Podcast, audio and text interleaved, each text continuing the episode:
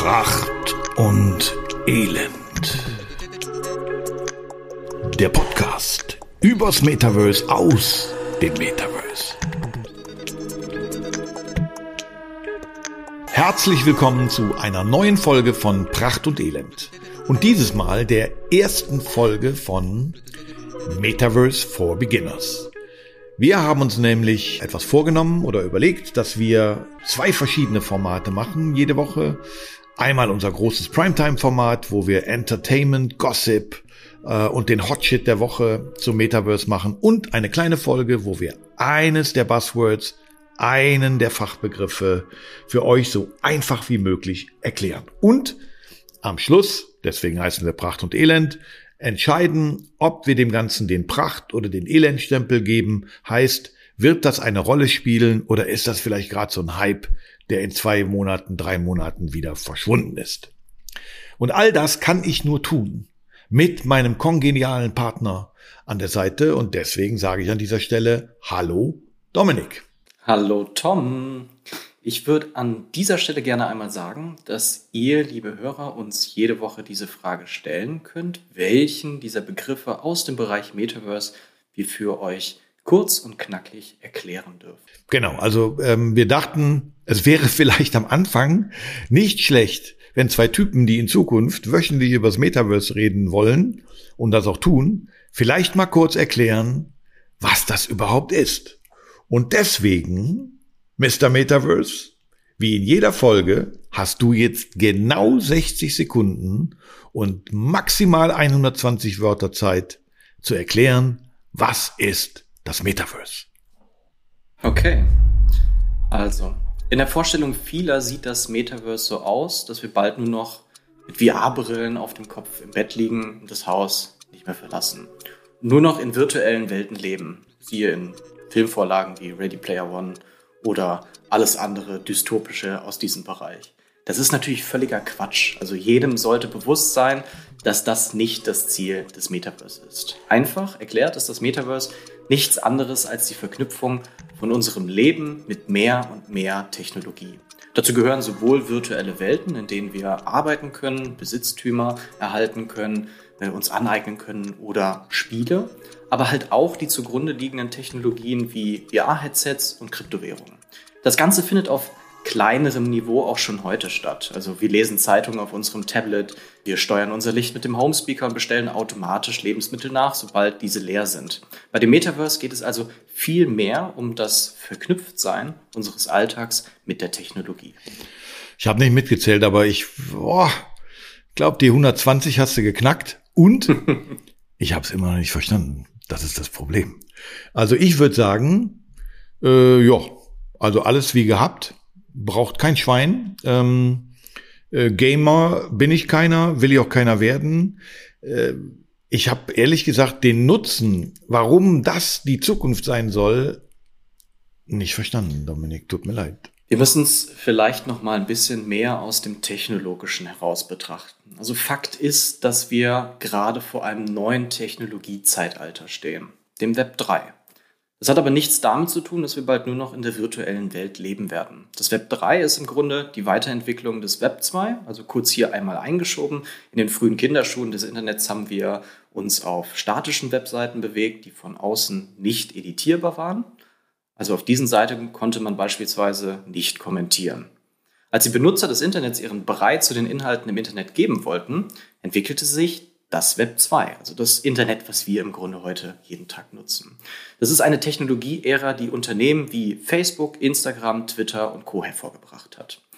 Und ein demokratischer Ansatz, eine demokratischere Version des Internets wäre dann das Web 3. Wenn wir uns jetzt genauer das Web 3 anschauen, ist eine der zugrunde liegenden Technologien das Metaverse. Das sind insbesondere virtuelle Welten, die wir dreidimensional betreten können. Das ist im Grunde eine neue Form des Internets. Und es gibt nicht diese eine virtuelle Welt, nicht das eine Metaverse, sondern es gibt ganz, ganz viele unterschiedliche Metaversen, die nebeneinander koexistieren.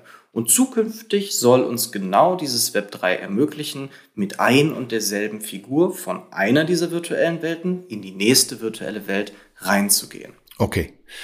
Ähm, das habe ich auch schon mal gehört. Das heißt dann, glaube ich, Inter Interoperabilität. Yes, richtig. Ähm, ja, yeah, yeah, yeah, yeah, yeah. Also das äh, ganz einfach gesagt, wir reden eigentlich über Web 3.0, wir reden über die Weiterentwicklung des Internets, und Metaverse ist eigentlich nur ein Teil davon. Es sind, mal ganz platt gesagt, die virtuellen Räume in diesem Web 3.0, die ich betreten kann, um irgendetwas zu tun, um einzukaufen, um zu spielen, um mir ein Konzert anzugucken. Und äh, das Schöne ist, dass ich diese Welten sozusagen ohne Grenzen übertreten kann äh, und nicht mich wieder ausloggen, irgendwo wieder rein, alles von neu, wieder irgendwelche, sondern das ist im Grunde genommen äh, das Schengen-Abkommen des Internets. Ich fahre einfach über die Grenze rüber und habe alles im Auto, was ich brauche. Absolut, perfekt zusammengefasst, richtig. Gut, aber dann will ich jetzt noch wissen, wer braucht das? Wofür? wer braucht das wofür? Also, ähm, da gibt mir einfach nur ein Beispiel. Also irgendeine Firma, irgendeine Behörde, irgendwas, wo man heute schon sagen kann, die machen da gerade schon den, den richtig heißen Scheiß mit. Tom, die Antwort kann ich dir so gar nicht geben, weil es noch eine sehr, sehr neuartige Technologie ist, die ihren Einzug in den Alltag finden wird, an unterschiedlichsten Stellen. Ob das am Ende der Staat selbst sein wird, ob das die Post verbessert, ob das die Bahn verbessert. Das sind alles Möglichkeiten. Es wird innerhalb der nächsten fünf bis zehn Jahre definitiv das Internet und die Nutzung des Internets so stark verändern, dass wir uns noch gar nicht ausmalen können, in welche Richtung das überhaupt geht. Okay, keine befriedigende Antwort, sage ich dir ganz ehrlich, ähm, aber eine ehrliche, weil jetzt irgendwelche kleinen äh, Projektchen, die irgendwer da macht, ähm, als das große Nonplusultra hervorzuheben, verstehe ich. Dann machen wir es anders, wie in jeder unserer Folgen. Sag mir einfach die drei wichtigsten Vorteile und vielleicht auch, wenn es die jetzt schon absehbar gibt, die, die Nachteile, damit man einfach sehen kann, was das Ganze denn für uns tun kann oder nicht. Ja, das ist jetzt sehr subjektiv, aber für mich ist ein großer Nachteil die Transparenz. Also Sobald ich beispielsweise virtuelle Kleidung verkaufen möchte, kann jeder ohne große Probleme nachverfolgen, wie viel Geld ich damit gemacht habe. Das ist so eine Grundsatzregel im Metaverse. Es kann jeder überprüfen, wie viel Hab und Gut ich besitze, solange es über das Web 3 bzw. über das Metaverse gekauft oder verkauft wurde.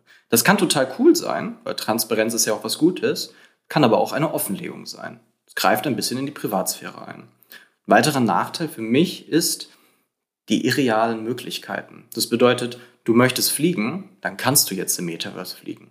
Und das hat einen sehr, sehr großen Reiz. Und große Reize sorgen für unkontrollierte Nutzung. Ich glaube nicht, dass die Mehrheit in eine Abhängigkeit zu virtuellen Welten geraten wird, aber es ist ein Problem, mit dem wir uns zumindest beschäftigen müssen. Weiterer Nachteil ist wahrscheinlich das Thema Geld. Also wenn man sich mit dem Metaverse beschäftigt, wird man herausfinden, dass wir hier eher von einem demokratischen Ansatz des Internets sprechen. Allerdings regiert Geld derzeit noch diese Technologie. Und das ist, glaube ich, auch völlig normal, weil große Technologien bedürfen erstmal eines Investments, damit sie ausgebaut werden können und ihren Einzug in den Alltag finden. Bedeutet aber, dass es sich hier nicht um einen wirklich demokratischen Ansatz handelt, sondern eher um einen kapitalistisch-demokratischen Ansatz. Also ein bisschen muss man sich das Metaverse gerade vorstellen wie ein Pay-to-Win-Spiel. Also jeder kann auch ohne Geld dort Teil sein und stattfinden, aber es kostet Zeit, Nerven und womöglich ein paar Abweichungen des eigenen Plans, um im Metaverse groß zu werden. Okay. Gut, das waren die Nachteile. Da gäbe es wahrscheinlich sogar noch ein paar mehr. Sag mir jetzt einfach noch den wichtigsten oder die, äh, die, die wichtigsten Vorteile.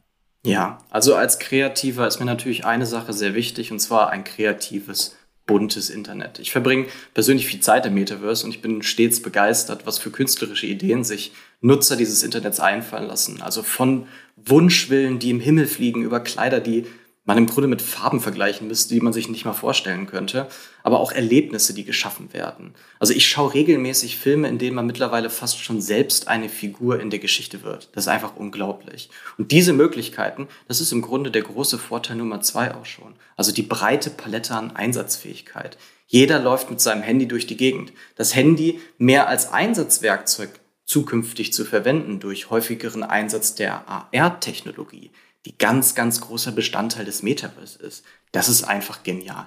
AR heißt Augmented Reality? Richtig, Augmented Reality, das kennen wir zum Beispiel von Instagram und diesen lustigen Hundeohren, die wir uns über einen ah, Filter okay. auf unser Gesicht setzen. Hm, verstanden? Großer Bestandteil des Metaverse. Ähm, mein wichtigster Vorteil ist definitiv der Neuanfang, den wir damit setzen. Also ich finde das derzeitige Internet schrecklich. Gib mal in Google Schwangerschaft ein. Da kommt kein informativer Artikel über das Thema. Als erstes kommt ein Schwangerschaftstest, den du kaufen kannst. Das ist im Grunde alles eine einzige riesengroße Werbeplattform geworden, wo es nur noch um Geld geht. Und das Metaverse kann den Einsatz des Internets einer unglaublich mächtigen Waffe, müssen wir an der Stelle sagen, wieder zurechtrücken. Bunter, kreativer und freier machen. Okay, aber da muss ich dir sagen, kann aber auch genauso nach hinten losgehen. Es kann auch genau das gleiche wie jetzt in noch schlimmer werden. Aber ich bin bei dir. Wenn wir, wie wir beide, frühzeitig dabei sind, jetzt schon gucken, dass es vernünftig geplant, reglementiert und in irgendeiner Form auch vielleicht ethisch besser eingesetzt wird, dann könnte aus der Nummer was werden. Und das könnt ihr jede Woche bei uns in Pracht und Elend hören und sehen. Also deswegen ist die Frage eigentlich obsolet. Ähm, geben wir dem Metaverse den Pracht- oder den Elendstempel? Eindeutig den Prachtstempel. Okay, und da ich ja bei uns ein bisschen der Reichsbedenkenträger bin, ich weiß noch nicht, ob ich das alles so haben will. Aber ich will auch nicht derjenige sein, der in zehn Jahren sagen muss, hätte ich doch damals. Also ich, ich stempel mit, aber es ist noch nicht ganz so prächtig bei mir. Aber trotzdem danke für die Erklärung und danke für die Folge. Sehr, sehr gerne. Bis zum nächsten Mal. Mach's gut. Ciao.